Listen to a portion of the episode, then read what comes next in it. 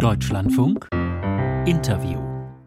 Am Telefon begrüße ich jetzt Bundesverteidigungsminister und den SPD-Politiker Boris Pistorius. Wir erreichen ihn in Stockholm. Guten Morgen, Herr Minister. Guten Morgen, Frau Schmidt-Matern. Klaus Remmer hat eben in seinem Beitrag geendet mit den neuesten Recherchen zur Sabotage gegen die beiden Nord Stream Pipelines 1 und 2 in der Ostsee im vergangenen September. Sagen Sie uns vielleicht zunächst, wenn sich diese Hinweise verdichten, wie ordnen Sie diese Recherche ein? Es, sind immer, es ist immer interessant, solche Rechercheergebnisse zu lesen äh, und ich nehme sie mit großem Interesse zur Kenntnis, aber wir müssen jetzt mal abwarten, was sich davon wirklich bestätigt, jetzt hypothetisch zu kommentieren, was wäre, wenn, halte ich jetzt für nicht zielführend. Das muss geklärt werden. Viel wichtiger ist, dass wir auf der anderen Seite seitens der Anrainerstaaten im Verbund mit der NATO alles tun, was machbar ist, um die kritische Infrastruktur unter Wasser besser zu schützen. Das haben wir gemeinsam mit der NATO auf den Weg gebracht. Also es ist sicherlich ein wichtiger Hinweis. Wir sprechen da nicht von Beweisen, von Hinweisen vielmehr. Es ist ähm, nichts davon ähm, auf Beweisebene im Moment. Aber dennoch nachgefragt, diese Meldungen über eine sogenannte pro-ukrainische Gruppe, die hinter der Sabotage stehen soll. Wenn sich das verdichtet, was würde das denn für die Unterstützung, unsere Unterstützung des Westens für die Ukraine bedeuten? Ich bleibe dabei, ich kommentiere keine hypothetischen äh, Recherchen. Das kann genauso gut sein, auch das äh, ist ja in der Berichterstattung deutlich geworden. Es kann genauso gut eine Faust, eine Faustaktion gewesen sein, also äh, Ukraine, pro-ukrainischen äh, äh, Gruppierungen, sie die Schuhe zu schieben, um es so aussehen zu lassen. Die Wahrscheinlichkeit für das eine wie für das andere ist gleichermaßen hoch. Von daher muss man jetzt einfach die Entwicklung abwarten. Es hilft uns nichts auf der Grundlage von solchen Recherchen, die bestimmt mühsam und akribisch gemacht worden sind, jetzt darüber nachzudenken, welche Auswirkungen das auf unsere Unterstützung für die Ukraine hätte. Hm. Dann kommen wir zu einem anderen Thema, nämlich dem Thema heute, das die wichtigste Rolle spielt beim Treffen mit Ihren Amtskollegen in Stockholm, die ähm, stärkere Versorgung der Ukraine mit Munition. Blicken wir da auf die Stadt Bachmut, die inzwischen in der Ostukraine die Schlacht dort mit der Vernichtungsschlacht von Verdun im Ersten Weltkrieg sogar verglichen wird. Da könnte man jetzt anführen, die Europäische Union redet und redet, anstatt Munition zu liefern, während in Bachmut und anderswo die Menschen sterben. Wie halten Sie das aus, Herr Minister? Naja, das hält man schwer aus, aber man muss natürlich dazu sagen, dass wir natürlich liefern nach Kräften. Daran besteht überhaupt gar kein Zweifel, dass wir nichts tun, dass die europäischen Partner nichts tun. Das kann nun wirklich niemand behaupten. Aber die Munitionsvorräte sind, wie sie sind. Äh, und von daher müssen wir liefern, was wir haben. Gewisse Reserven brauchen wir allerdings auch, um unsere eigene Verteidigungsfähigkeit aufrechtzuerhalten. Aber die Bemühungen müssen ganz klar in die Richtung gehen, die Produktionskapazitäten insgesamt in den europäischen Mitgliedsländern bei der Rüstungsindustrie hochzufahren, und zwar schnell. Davon hängt es ab. Hm. Verstehe ich Sie da richtig, dass Sie Munition der Bundeswehr zurückhalten äh, für eigene Zwecke und sie deshalb im Moment nicht der Ukraine zur Verfügung stellen?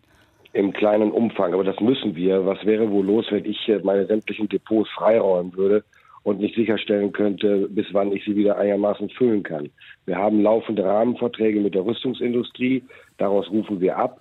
Äh, wir geben fast alles ab, was wir haben. Das machen fast alle anderen so. Und was jetzt der Auftrag ist, und das ist völlig richtig, auch die Initiative aus Brüssel, ist zu suchen, wer hat jetzt noch was in den Depots, was irgendwie entbehrlich ist unter Zurückstellung aller Bedenken und das muss dann geliefert werden. Hm. Nun gibt es die Absichtsbekundungen ja schon so lange. Äh, Sie könnten aber doch entweder schleunigst mehr bestellen bei der Industrie oder eben doch etwas mehr aus eigenen Beständen bereitstellen. Fehlt da an einer Stelle auch einfach der politische Wille, jetzt zu handeln? Nein, Nein überhaupt nicht. Der politische Wille fehlt überhaupt nicht. Daran kann gar kein Zweifel bestehen. Wir stehen an der Seite der Ukraine und unterstützen sie mit allem, was geht. Äh, aber ich sage es mal so, wenn wir jetzt äh, uns völlig äh, leer ziehen würden von allem Material, was wir haben, dann wären wir wiederum nicht mehr in der Lage, beispielsweise die Ostflanke zu schützen im Falle einer, einer, einer, einer Aggression. Und deswegen müssen wir darauf achten, auch bestimmte Mindestbestände zu haben. Äh, um mehr geht es hier gar nicht. Das versteht auch jeder, ich glaube auch in der Ukraine. Aber nochmal, die Bestellungen als solche sind nicht das Problem. Wir haben Rahmenverträge, die wir aufstocken und alles. Das Problem ist doch, allein durch mehr Aufträge, egal von wem, auch von den Mitgliedstaaten oder der Europäischen Union, schafft noch nicht und vor allen Dingen nicht schneller Munition, weil die ja nun mal erst produziert werden muss. Äh, und das ist eigentlich im Augenblick der Flaschenhals. Ja, umso höher ja die Dringlichkeit, schnell auch auf eine Entscheidungs-, nicht nur auf eine Beratungsebene zu kommen. Können Sie verstehen, dass viele Menschen auch hier in Deutschland sich fragen, warum dauert das so lange? Ich, ich frage mich immer, woher das kommt, dass man sagt, das dauert alles so lange. Produktion von Munition ist keine Banalität. Wir reden über Pulver, das trocken gelagert werden muss über eine bestimmte Zeit, bevor es verwendet werden kann für die Herstellung von Munition. Die Produktionsstraßen sind nicht oder noch nicht in dem Maße bei der privat geführten Rüstungsindustrie auf, den Umf auf die Umfänge ausgerichtet, mit denen wir jetzt zu tun haben. Entschuldigung, darum geht es jetzt gerade. Und das hat mit lange Dauern eigentlich nichts zu tun. Alle bemühen sich nach Kräften, erteilen Aufträge. Und ich sage mal so, wir als Deutschland haben Rahmenverträge, die wir bis zu einem bestimmten Punkt auch, soweit das vereinbart worden ist, öffnen können für andere Partner. Dazu sind wir gerne bereit.